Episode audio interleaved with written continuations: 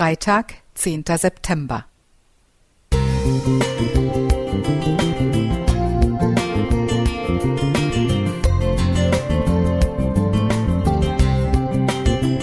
Ein kleiner Lichtblick für den Tag.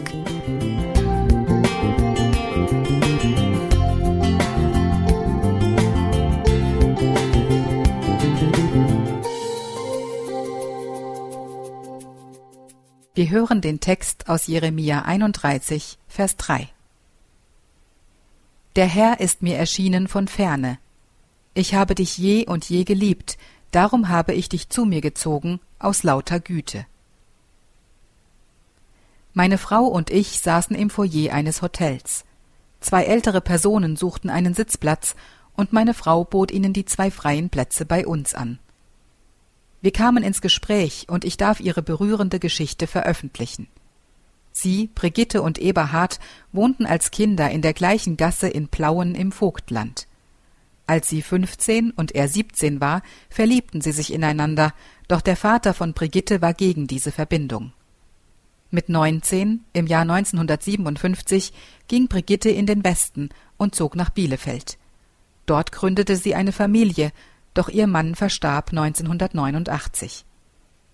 Eberhard arbeitete Jahrzehnte in der DDR im Bergbau und war mittlerweile auch Witwer. Beide fragten bei ihren Bekannten und Verwandten, ob sie wüssten, wo der jeweils andere lebe, doch sie erhielten keine Hinweise. Eberhard konnte im April 1989 in den Westen ausreisen und lebte 21 Jahre lang in der Gegend von Detmold, ohne zu wissen, dass seine Jugendliebe nur 20 Kilometer entfernt in Bielefeld war. Doch durch ein Treffen der ehemaligen Kinder aus der Gasse in Blauen trafen sie sich nach 55 Jahren wieder. Sie verliebten sich erneut, heirateten und waren bei unserer Begegnung zehn Jahre zusammen.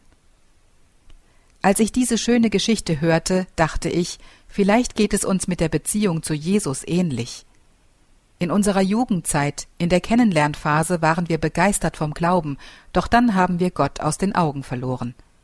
Vielleicht gab es auch manche Widrigkeiten, die uns von Jesus wegbrachten. Das Leben bekam andere Prioritäten und wir konnten oder wollten die Beziehung nicht mehr pflegen.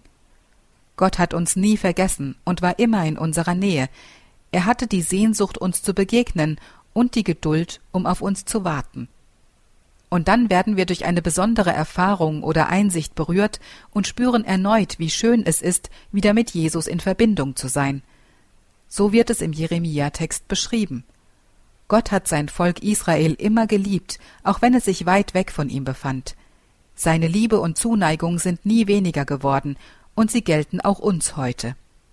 So kehrt Frieden in unser Herz ein, und wir wissen, dass wir nach vielen Jahren der Trennung wieder bei ihm unserem Schöpfer, Erlöser und besten Freund angekommen sind.